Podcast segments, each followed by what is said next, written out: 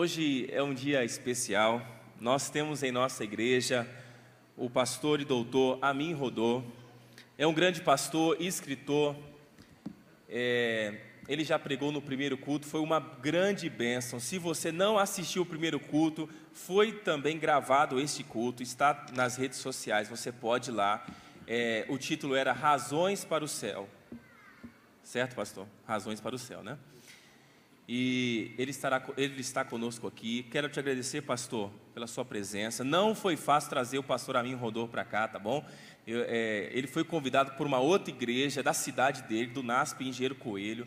Mas louvado seja Deus, porque Deus o trouxe para cá, porque ele tem uma mensagem especial para cada um de nós. Ele veio acompanhado da sua esposa Rita, está ali, dá um, dá um tchauzinho para nós aí. A irmã Rita está ali. Seu filho Maicon também está ali conosco, nos acompanhando o pastor. O pastor também é escritor. Ele escreveu é, um dos livros que impactou a minha vida, que é O Incomparável Jesus Cristo, e também escreveu aquela meditação de 2004, é, Encontros. 2000? 2014, né, pastor? Tá certo. É, encontros com Jesus. Encontros com, com Deus. Então, que Deus seja louvado neste momento, que nós possamos estar com o coração aberto para ouvir a mensagem de Deus. Muito bem, queridos irmãos e amigos, quero agradecer aí ao pastor Daniel por seu empenho, quero agradecer o convite, a oportunidade de estar aqui. Eu falo quando venho ao IASP, o NASP 3, como os mais modernos querem. Eu falo muito da, do meu querido GAC, de tempos antigos, da era pré-jurássica, talvez. Mas uh, o GAC, de alguma forma, foi, foi parte da minha história. Não estudei aqui, estudava lá em São Paulo. Tive muitos amigos por aqui. Uh, e vinha com alguma frequência ao então GSC. Muito bem, queridos, feliz ano novo para você. Escolhi, depois de pensar bastante no que falaria, escolhi falar um tópico que imagino relevante para esse dia, esse momento do ano. Eu leio como introdução o capítulo 17 de Lucas. Lucas tem a distinção de ser o único autor não judeu do Novo Testamento. E a característica do seu evangelho é universalismo. Ju, Lucas inclui todo mundo. Lucas deixa claro que ninguém está excluído a não ser quem se exclui. E aqui no capítulo 17, parte aqui do sermão é, de Cristo, falando das últimas coisas. E capítulo 17, verso 26, Jesus diz: com palavras muito solenes, assim como foi nos dias de Noé, assim também será nos dias do filho do homem. Comiam, bebiam, casavam, davam-se em casamento até o dia em que Noé entrou na arca. Veio o dilúvio e os destruiu a todos. O mesmo aconteceu nos dias de Ló. Comiam, bebiam, compravam, vendiam, plantavam e edificavam. Mas no dia em que Ló saiu de Sodoma, choveu fogo do céu, fogo e enxofre. Choveu do céu fogo e enxofre e os destruiu a todos. Assim será nos dias do Filho do Homem. Naquele dia, quem estiver no eirado e tiver os seus bens em casa, não desça para usá-los e de igual modo, quem estiver no campo, não volte pa, para trás. E no verso 32, as solenes palavras de Cristo. Lembrai-vos da mulher de Ló. Lembrai-vos da mulher de Ló. Desde os nossos primeiros contatos com as Escrituras, nós aprendemos que esse é um dos menores textos eh, da Bíblia, da palavra de Deus. Estas palavras pronunciadas pelos lábios, de Cristo, elas soam como uma eh, estranha advertência. A parte final do capítulo 17 de Lucas trata com os últimos dias e com o retorno do Senhor. Nós presenciamos hoje uma certa expectativa a respeito desse tempo, uh, do tempo em, que nós vivemos. Quem imaginaria, alguns anos atrás, as circunstâncias em que todo o globo foi uh, envolvido? Isso vem validar a noção de que o imprevisível pode acontecer.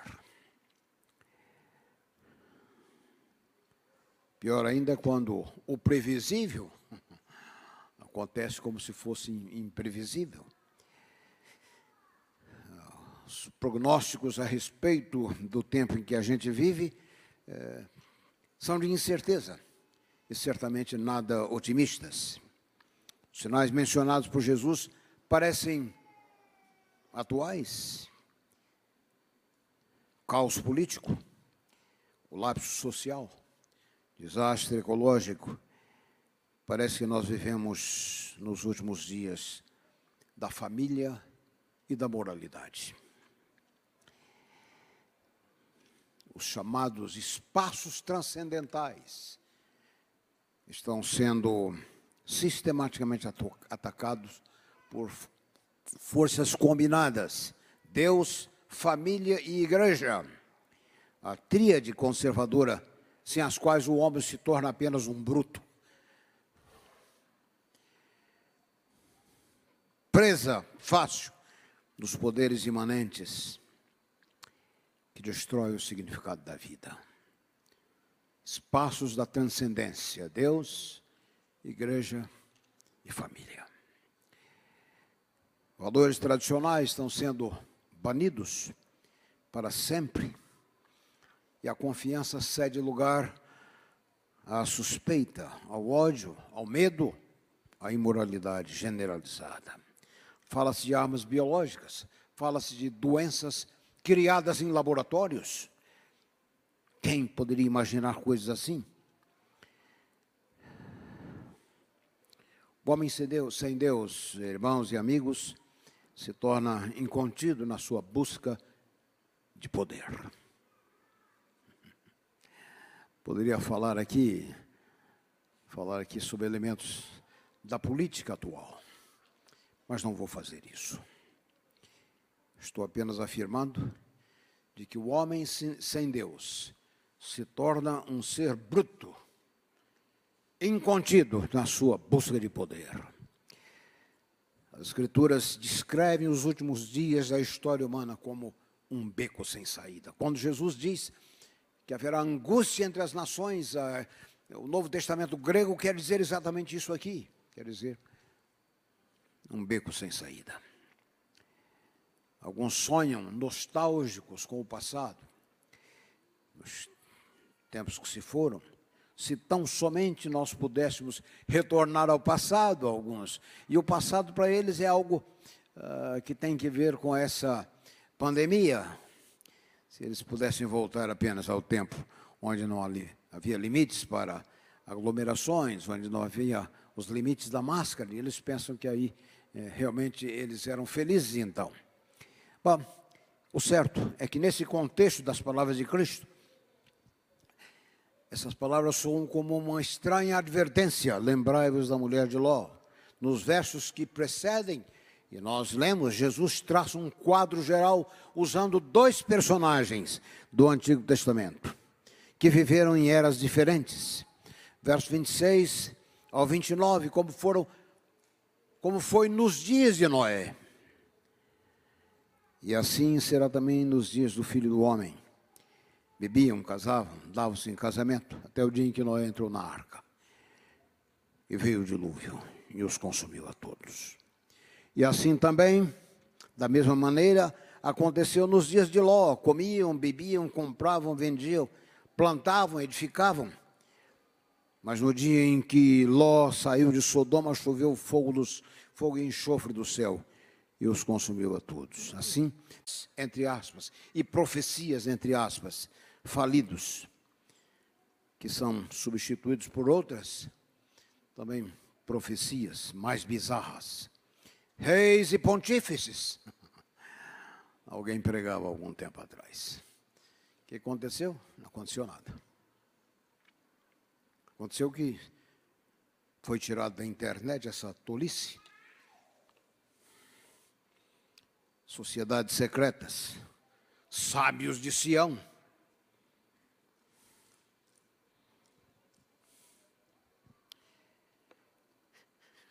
Um número infindável de tolices desmoralizadas.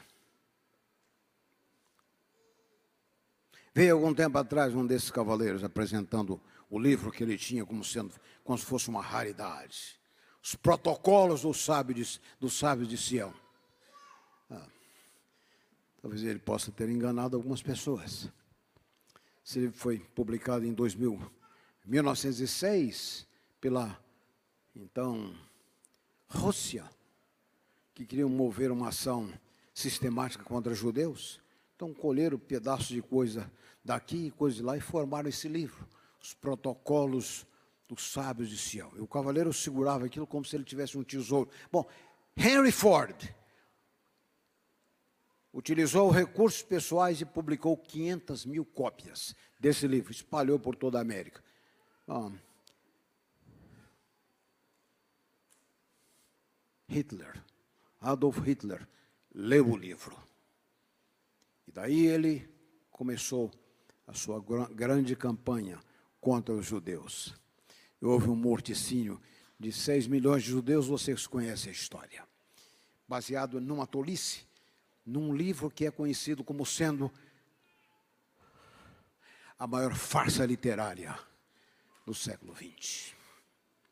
E há alguém que ainda anda falando disso aí como se fosse uma raridade. Que tolice. Uma juíza federal de Israel escreveu um livro contra essa teoria. E o livro é intitulado O Poder da Mentira. O Poder da Mentira. Falsos profetas. Com as suas ideias bizarras.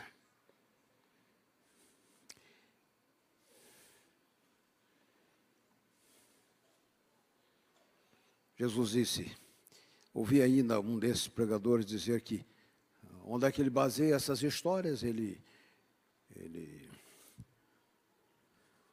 advoga a ideia de que o diabo faz também revelações. Como Deus faz revelações, o diabo também faz revelações. Para a pessoa que me veio com esse tipo de conversa, eu disse: Segundo Jesus, o diabo é mentiroso e pai da mentira. Vamos supor que ainda ele revelasse essas tolices que estão aí no mercado. Porque viremos de crer no diabo e nas suas ideias. Assim, meus queridos irmãos, esses são os tempos em que nós vivemos. Contra as tentativas de marcar tempo do retorno do Senhor, levanta-se um extraordinário, um formidável obstáculo as palavras de Cristo, aquele dia e hora, ninguém sabe. Apareçam pregadores e profecias, que eles venham pintados dessa cor ou daquela cor, contra eles prevalecem as palavras de Cristo, dia e hora, ninguém sabe. E por razões que nós podemos entender, porque conhecendo a natureza humana, se nós soubéssemos que Jesus virá daqui a um ano, a gente só deixaria para pensar nisso aí, quando estivesse muito perto. Se esquecendo, ou nos esquecendo de duas coisas. Em primeiro lugar, a incerteza da vida. Você não sabe, irmãos. Amanhã nós podemos estar reunidos aqui para um funeral, o seu funeral, ou o meu funeral. Além disso, não podemos deixar o preparo para a iminência do retorno de Cristo, pelo fato de que amanhã, na semana que vem, no mês que vem, você será outra pessoa, você não, não será a mesma pessoa que você está, que está hoje aqui na igreja, percebe? Eu fui pastor em Toronto, numa catedral que foi construída no final do século XIX. Eu, às vezes, nos, no meio da semana, entrava sozinho na igreja e me assentava ali e observava aquelas torres, aqueles lustres, aqueles vitrais.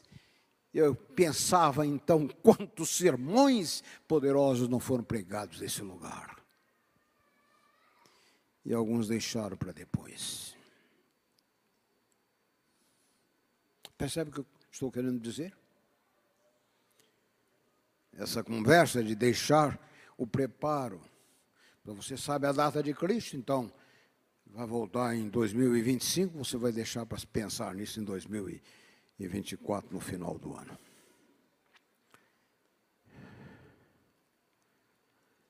Próprio Jesus advertiu contra as especulações, dizendo que viriam falsos profetas e tragicamente enganariam a muitos. O que é certo, meus queridos irmãos, o que é certo é o evento, não a data. O evento, não é a data. Curioso é que, falando do seu retorno, Jesus relacionou entre os sinais da sua vinda atividades comuns da vida.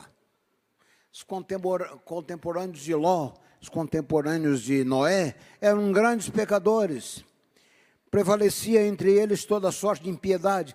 Mas Jesus não falou disso. Não lhe surpreende? Como estudioso da Bíblia, eu tenho me perguntado, mas e por que Jesus não falou do pecado daquela gente? Ele se concentrou em coisas muito pequenas. Não há nada de pecaminoso nas atividades que ele relaciona: comer, beber, casar, comprar, vender, plantar, edificar. Mas aqui está precisamente o ponto que ele quer focalizar ao falar dessas atividades ordinárias da vida, atividades que fazem parte da nossa rotina diária: plantar, colher, casar, beber, comer, comprar e vender.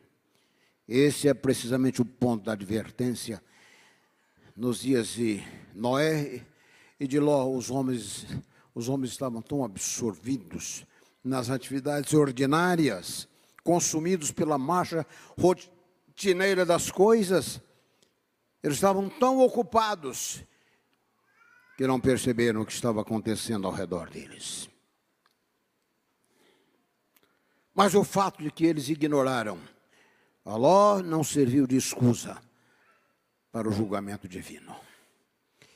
Noé e Ló, por outro lado, não eram modelos de virtudes, como indicado pela biografia deles, mas ambos perceberam a catástrofe iminente e ouviram. Eles levaram Deus a sério. Ouviram a advertência divina aceitar o escape que havia sido provido. As advertências de Jesus, adver, as advertências de Cristo, elas não são contra as coisas comuns da vida. Ou a advertência de Jesus não é contra as coisas comuns da vida, mas contra a atitude de indiferença, quando permitimos que essas coisas corriqueiras acabem tomando toda a a nossa percepção.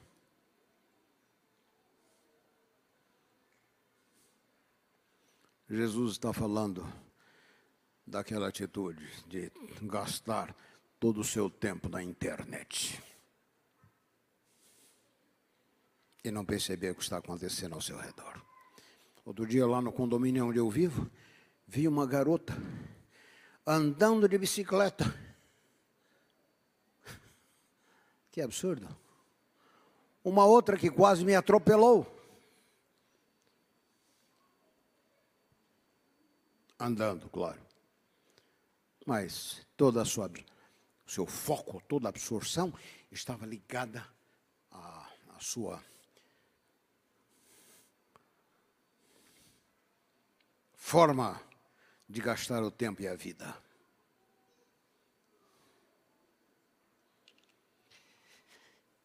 Percebe o ponto? Não há nada errado entre edificar, plantar, casar. Mas quando você está dentro de um prédio em chamas, estas não podem ser a prioridade.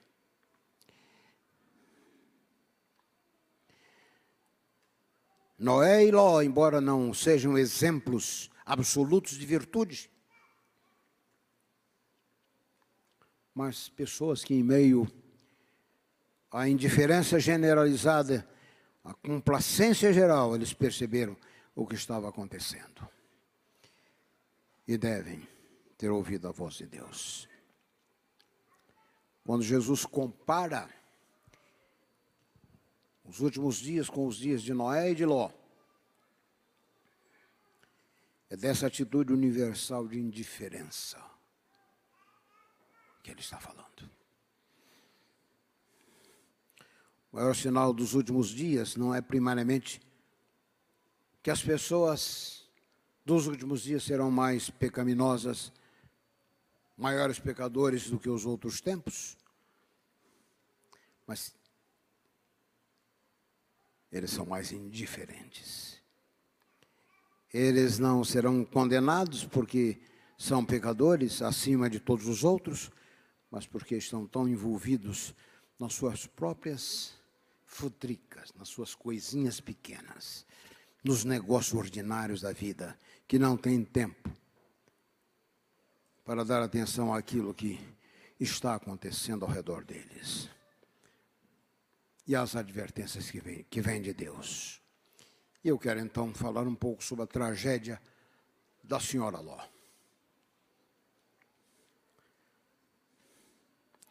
A nossa grande tentação é viver como se as coisas fossem permanecer assim para sempre. Os dias de Noé e de Ló não nos permitem concluir que a história é um ciclo infindável, uma sucessão de comer, beber, edificar, dormir, casar. A vida não é isso. Dias sombrios não duram para sempre, aprendemos de um lado. Do outro lado, aprendemos também que dias alegres não são infindáveis. O dia cede lugar à noite e a noite se transforma num novo dia. A natureza e a vida levam consigo as sementes da mudança. Jesus está nos advertindo que as situações de crise deve, nas situações de crise, devemos ter um sistema de prioridade. O que é importante agora? Casar, comprar, vender, comer, beber, edificar, podem ser coisas inocentes e até mesmo recomendáveis. Mas elas não podem ser a prioridade quando a vida está em perigo. A advertência é contra a atitude de tornar tais atividades o centro da vida. E milhões de pessoas vivem assim, precisamente assim, indiferentes. Como se o tempo fosse infindável. Vivendo como se as atividades ordinárias da vida fossem a única razão para viver.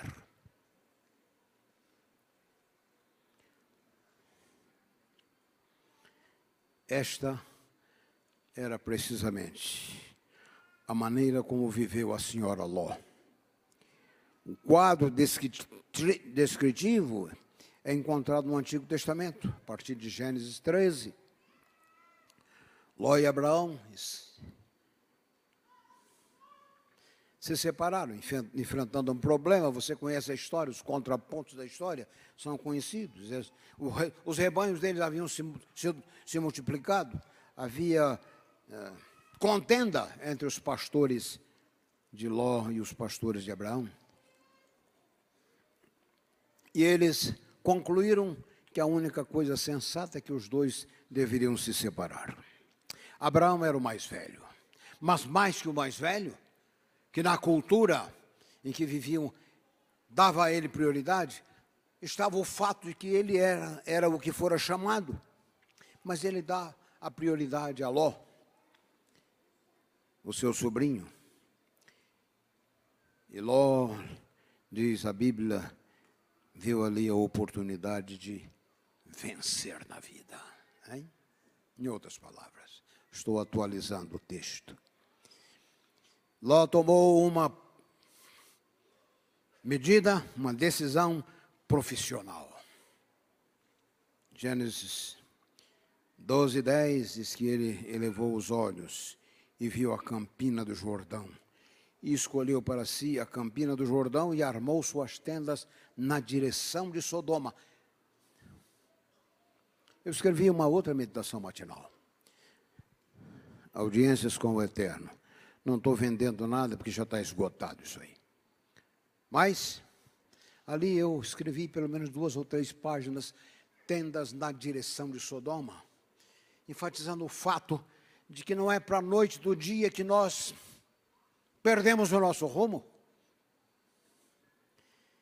Você conhece a história que se perguntou uma pessoa obesa, como é que você ficou tão gordo assim?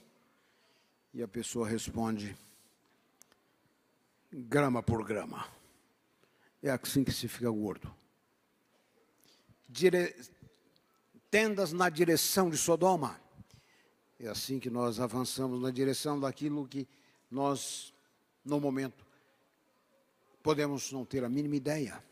Sodoma era uma combinação da Bolsa de Valores de São Paulo com seus negócios e o Rio de Janeiro com seus prazeres e diversões. Uma combinação de dinheiro e prazer. Na última vez que nós encontramos Ló, eles estão com as suas tendas sendo armados na direção de Sodoma. Mas da próxima vez que nós os encontramos, a sua família, a Ló e a sua família, eles estão bem instalados dentro de Sodoma. A senhora Ló tornou-se uma socialité de Sodoma. Chique, famosa, fashion. Suas filhas arranjaram pretendentes. Provavelmente Ló nunca tenha se sentido completamente à vontade em Sodoma. Eles tinham ali segurança, prazer e ocupações que os mantinham muito ocupados para Deus, mas isso não tornava Ló realizado. Um quadro geral de semelhança com os nossos dias, mas, mas as Escrituras dizem que o gozo dos hipócritas dura apenas um momento. Há caminhos, diz outro texto, que parecem retos aos olhos dos homens, mas o final deles são caminhos de morte. Provavelmente Ló não se sentia à vontade em Sodoma. Mas Ló, como muitos de nós, tinha um pé no reino e outro pé em Sodoma. E isso certamente tornava a sua vida miserável. Comiam, bebiam, casavam, se sentiam à vontade em Sodoma. Na sequência rotineira dos, dos dias, mas a nuvem do julgamento estava se reunindo sobre a cidade condenada. Gênesis 19 descreve quando Ló recebeu a visita de dois mensageiros divinos em sua casa, e eles ordenaram a Ló: arruma suas coisas, saia da cidade por sua vida. E Ló tentou negociar algum tempo, alguma, alguma barganha. Eu disse: os contrapontos da história nós são conhecidos. Ló tentou persuadir os seus genros. Mas observem. Ló havia permanecido muito tempo em Sodoma, perdeu a sua autoridade espiritual. Não sei se o que eu estou lhe dizendo atinja você com a força que eu idealizei. Ló não conseguiu persuadir os seus genros.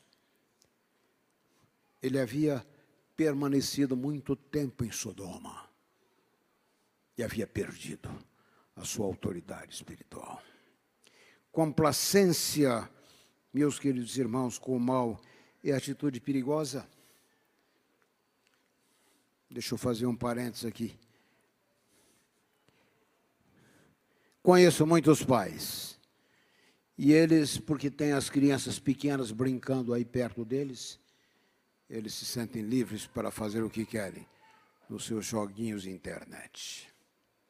Conheço outros que escolhem os seus filmes adultos quando as crianças já foram dormir. E eles pensam que isso não afeta. Deixa eu lhe informar: aquilo que afeta você espiritualmente afeta os seus filhos e a sua família. E você tem que pensar nisso. E você tem que levar com seriedade esse negócio. Complacência com o mal é um grande perigo. Ló havia permanecido muito tempo em Sodoma e havia perdido a sua autoridade espiritual. Verso 15 do capítulo 19: E ao amanhecer, os mensageiros divinos apertaram com o Ló. Levanta-te, toma a tua mulher e as suas filhas, que aqui estão, para que não pereças na injustiça. Na sequência, nós encontramos a solene advertência: não olhes para trás. Não olhes para trás. As ordens divinas, irmãos, elas têm três características. E eu gostaria que você lembrasse delas. As ordens de Deus têm três características. Primeiro, elas são claras. Você não precisa ter doutorado em teologia, você não ter, precisa ter nenhum PhD. As ordens divinas são claras, preto no branco. Ninguém vai alegar bem, mas eu não entendi. Um cidadão, um advogado me escreveu uma ocasião, ah, mas tem muita coisa que eu não entendo a respeito de Cristo. Eu falei, é mesmo? Em resposta. Eu disse, é mesmo. O que me, o que me preocupa em Cristo não são as coisas que eu não entendo, mas as coisas que eu entendo. Essas são as que me preocupam. Quando ele me diz para amar os inimigos, quando ele me diz para perdoar, quando ele... alguns estão alegando que não entendem a Deus. As ordens divinas são claras. Porque há tanta gente confusa com as ordens de Deus que são tão claras? É porque eles não querem mudar. É que eles querem que Deus se ajuste ao gosto deles, às suas teorias, aos seus achismos. Blaise Pascal foi um, um físico, filósofo. Tornou-se cristão aos 17 anos. Uma grande cabeça. Escreveu os seus pensamentos de Blaise Pascal. E nesse livro, ele faz uma sugestão extraordinária. Segundo ele, não é a incredulidade que gera a desobediência, é a desobediência que gera a incredulidade. Estão percebendo? Quando a verdade de Deus chega a nós e nos encontra nas nossas práticas, e nós temos então aí a alternativa de mudar. Quem não quer mudar, vai inventar. Para justificar a sua desobediência. A incredulidade.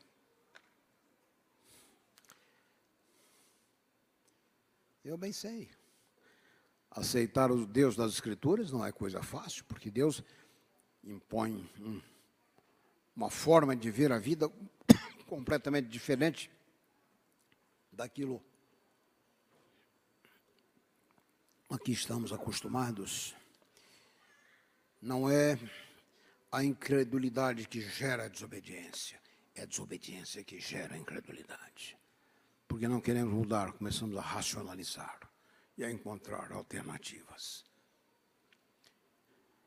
As ordens de Deus, em primeiro lugar, são claras. Em segundo lugar, as ordens divinas são protetivas. É para proteger você. Não é que Deus seja um estraga prazeres, como alguns pensem. É para proteger você.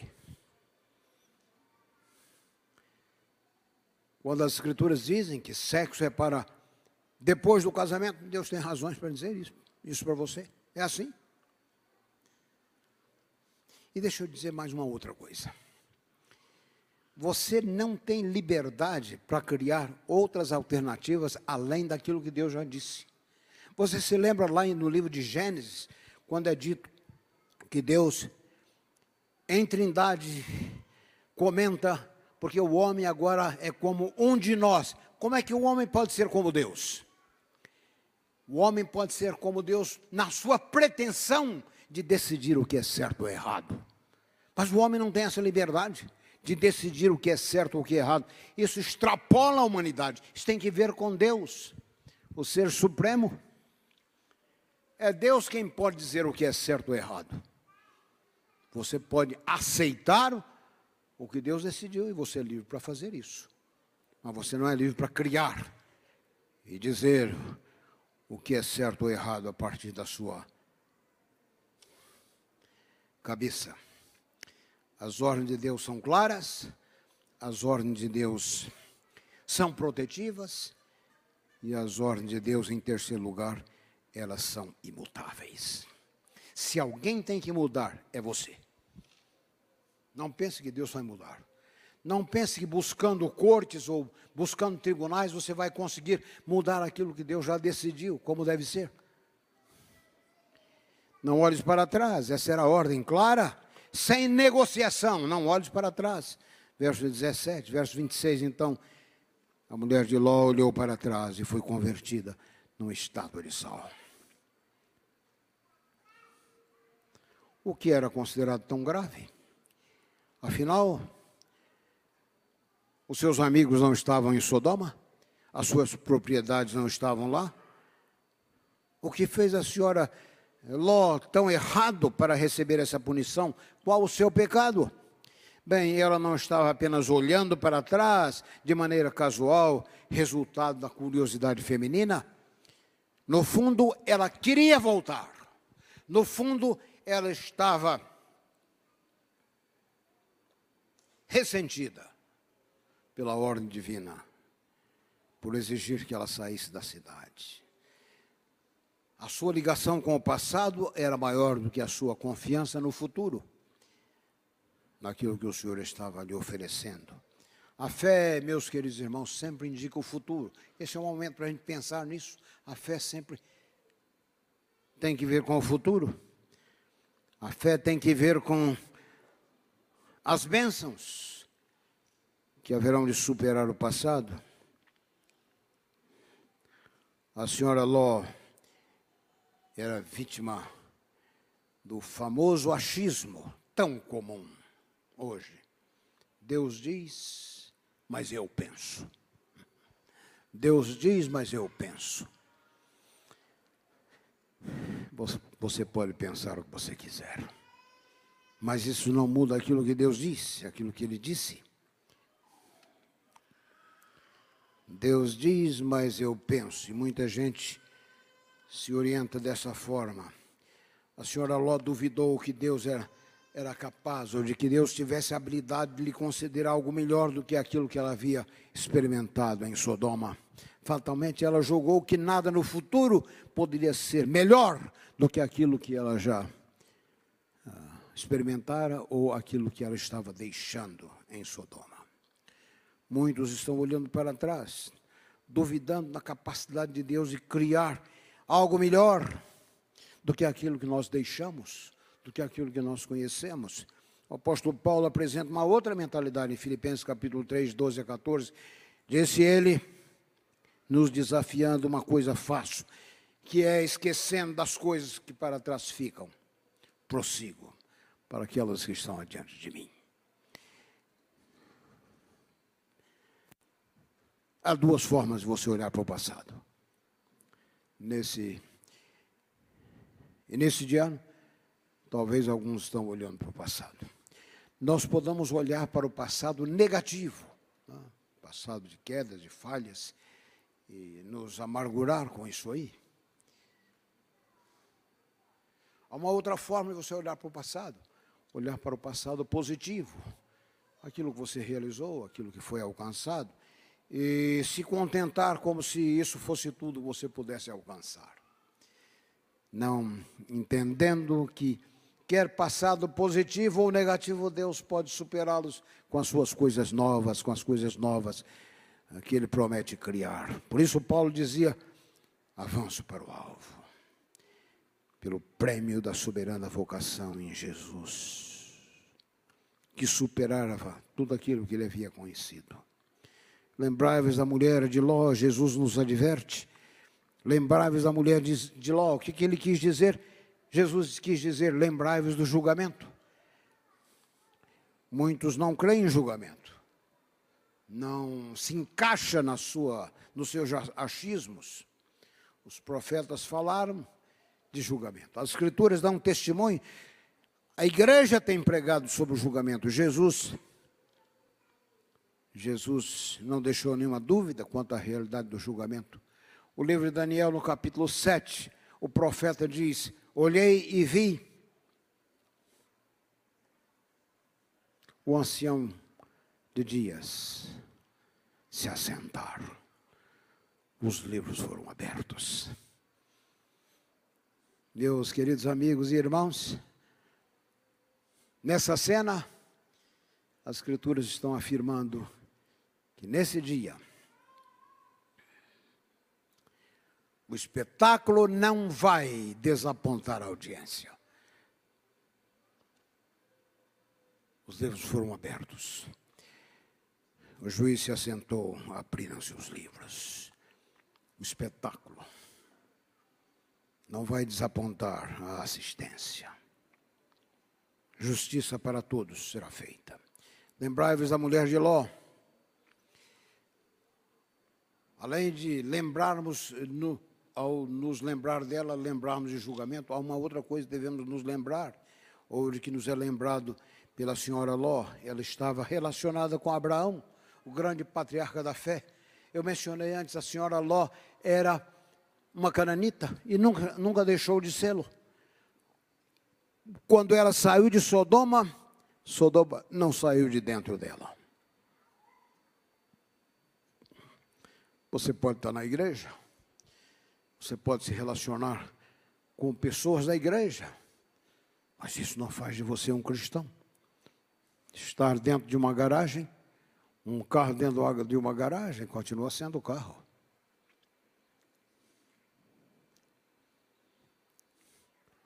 Lembrai-vos da mulher de Ló, lembrar-se de que quando nós deixamos o mundo, seus apelos, a ruptura deve ser final e total.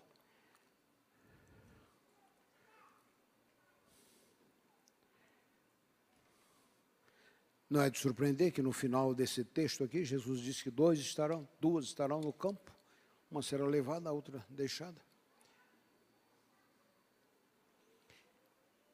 Divisão.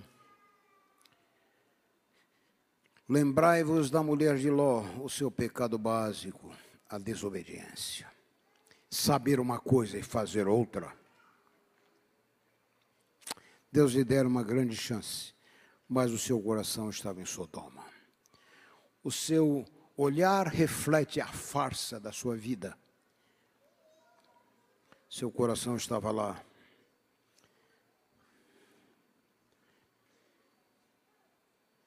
Lembrai-vos da mulher de Ló, lembrai-vos do julgamento, lembrai-vos de que a associação eh, com a igreja ou com pessoas da igreja não fará de você alguém diferente, como a associação com Abraão não fez dela uma crente no Deus verdadeiro. Lembrai-vos da mulher de Ló, lembrar-se do seu pecado básico, a desobediência, saber uma coisa e fazer outra.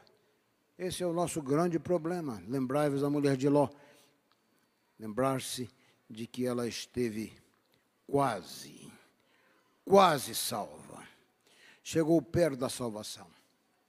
Chegou a ser colocada fora da cidade. Foi trazida para fora da cidade condenada e colocada no caminho da segurança. Ela estava quase nos portões de Zoar, a cidade de refúgio. Quase. Só mais alguns passos. Mas ela olhou para trás e pereceu com a cidade. A palavra quase representa uma grande ironia. Quase salvo é completamente perdido. Quase dentro é estar fora. E você, querido irmão, preso nas arapucas do diabo, nesta corrida de ratos, de comprar, vender, comer e beber, a tal ponto que a tal ponto nos faz perder o sentido. Sabendo uma coisa e fazendo outra. eu termino. Denise, nós vamos cantar um hino. 431, meu amigo aí. Mas ainda não vamos cantar. Eu vou contar uma pequena história. Eu vou terminar perto de vocês. Disse aos irmãos anteriores que fiz uma cirurgia nos dois joelhos. E por isso estou andando ainda meio desengonçado, mas vou melhorar. Muito bem. 431.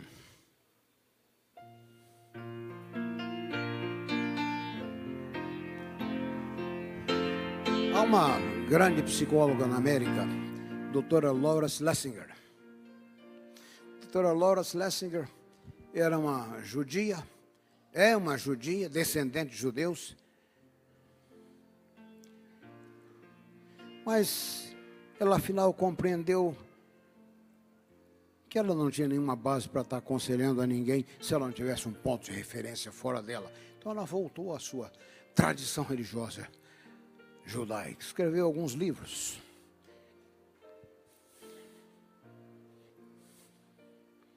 Escreveu um livro que eu me sinto forçado a dizer: dez coisas que as mulheres fazem para infernizar sua vida. Mas não é disso que eu quero falar. A doutora Laura Schlesinger tem um programa, um um talk show, um radio, um rádio, um radio show, onde ela atende e responde a perguntas de pessoas que telefonam para ela. E para você entender o que eu vou lhe dizer, você tem que entender que a doutora Laura, ela aconselha que uma pessoa que se divorciou não se case antes de dois anos, mínimo. Os programas dela no Canadá, onde a gente vivia nesse tempo, coincidia com o horário em que eu estava descendo, ao redor das nove horas, de Oshawa para o centro de Toronto. E aí eu ligava o rádio e o programa dela vinha. Perguntas eram feitas. E dependendo da pergunta, eu esperava ouvir a, a resposta dela. Então eu parava o carro no acostamento para ouvir o que ela iria dizer. Eu lembro de uma, não é o que eu estou vou dizer ainda, mas eu lembro de uma. O sujeito perguntou para ela, doutora Laura, eu me casei e tal, se aquilo, agora, alguns anos depois, a minha esposa teve um acidente de carro e ficou quadriplégica. Estou pensando em me divorciar e casar com outra. Aí eu tinha que parar o carro para ouvir a resposta. Então a resposta dela, nesse caso, você casou numa igreja? Ah, casei. E o pastor lá, quem oficializou seu casamento, disse na alegria, na tristeza, na prosperidade e na escassez, Disseram isso para você no seu casamento? Então o sujeito tentando evadir-se da questão disse: Ah, mas eu não creio mais nisso. Aí eu tinha que ouvir a resposta dela. Ela dizia: Então, você crê em honra? Você crê em palavra? Você crê em decência? Você crê em compromisso? Aí do outro lado, o cidadão desligava porque não podia sustentar uma conversa nessa direção. Mas agora sim, eu mencionei que, segundo ela, a posição dela, alguém não pode ou não deveria se casar depois de um divórcio com dois anos, pelo mínimo dois anos, pelo mínimo para curar as, as marcas, as feridas, as cicatrizes. Então, nesse dia, uma mulher telefona e pergunta para ela, doutora Laura, e ela começa a jogar flores e confetes. Doutora Laura, eu gosto muito dos seus conselhos. Aprecio muito os seus livros, tenho todos eles. Leio os seus artigos de jornal. De fato, ela escreve em vários jornais americanos e canadenses. Gosto muito do que você ensina, do que você prega. Tem os seus CDs e DVDs. Ouço seus programas todo dia. Então a doutora Laura interrompe a conversa e diz: Muito bem, e o que, que eu posso fazer por você? Aí a mulher diz assim: Eu me divorciei há seis meses. E há dois meses eu me casei.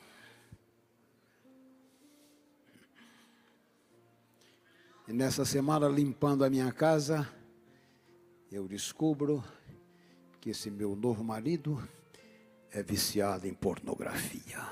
E eu tenho em casa uma filha de 16 anos. O que, que você sugere?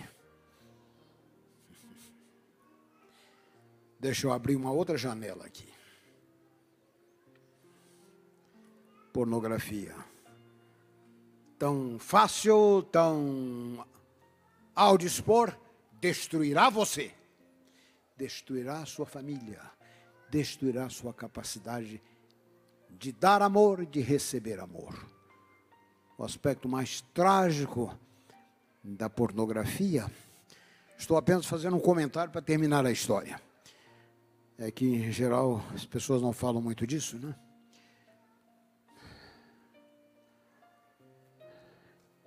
Os homens têm a noção perversa de que as mulheres gostam de ser tratadas daquela forma.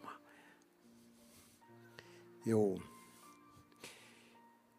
quando estava na Andrews, fui buscado por uma jovem senhora que havia sido divorciado, divorciada, havia divorciado no Brasil, uma pessoa até muito conhecida aqui.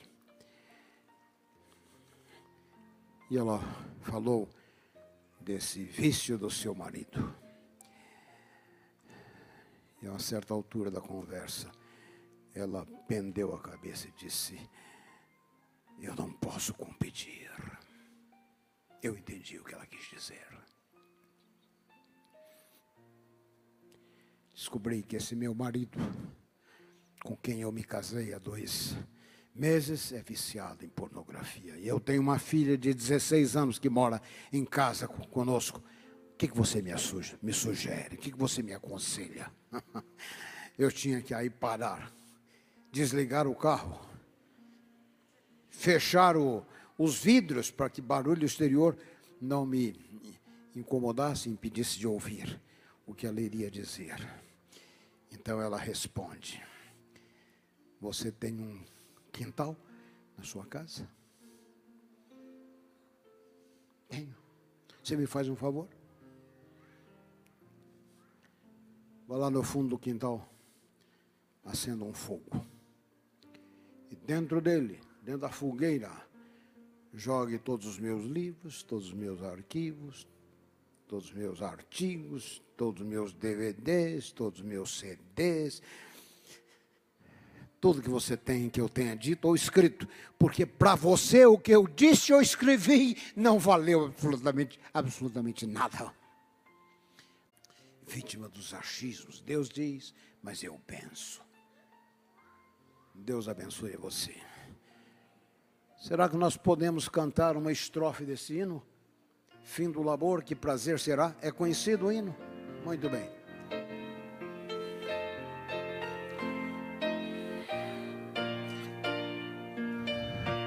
Muito bem, o meu ajudante está ali.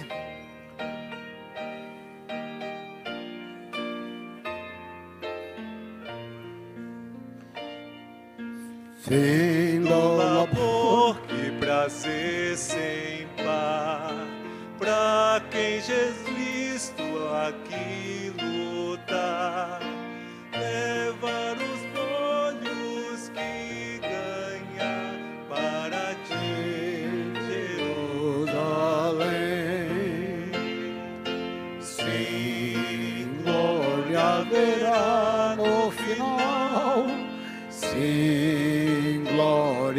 sublime eternal. Oh, quanto prazer, quanto céu junto ao Senhor. Vamos cantar mais uma estrofe. Doces canções entoaremos Lá,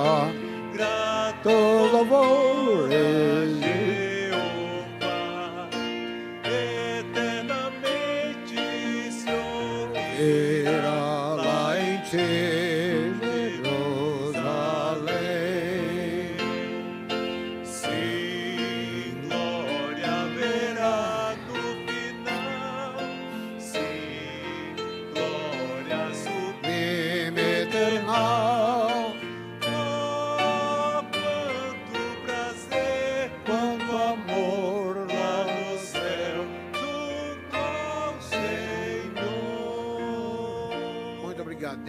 Continue tocando um pouco mais.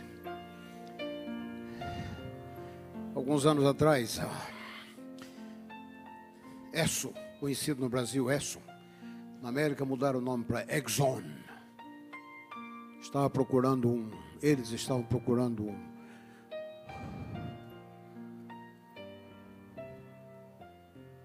um negociador.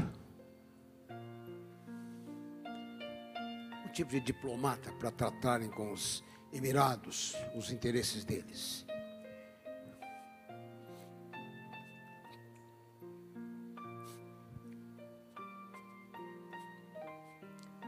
A escolha caiu sobre Billy Graham, o grande evangelista americano. Fizeram a proposta. Falaram do salário. Billy Graham agradeceu e rejeitou. Dobraram a oferta. Consistentemente, o evangelista rejeitou a nova proposta. Uma terceira proposta, triplicando o valor. Consistentemente rejeitada.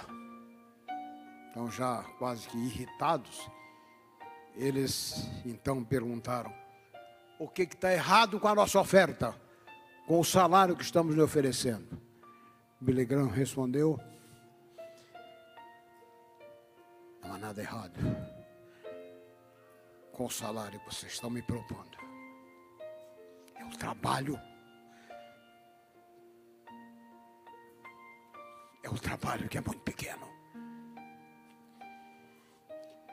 Não importa o que lhe oferecerem, queridos, para você olhar para trás, para você desanimar, ficar pelo caminho.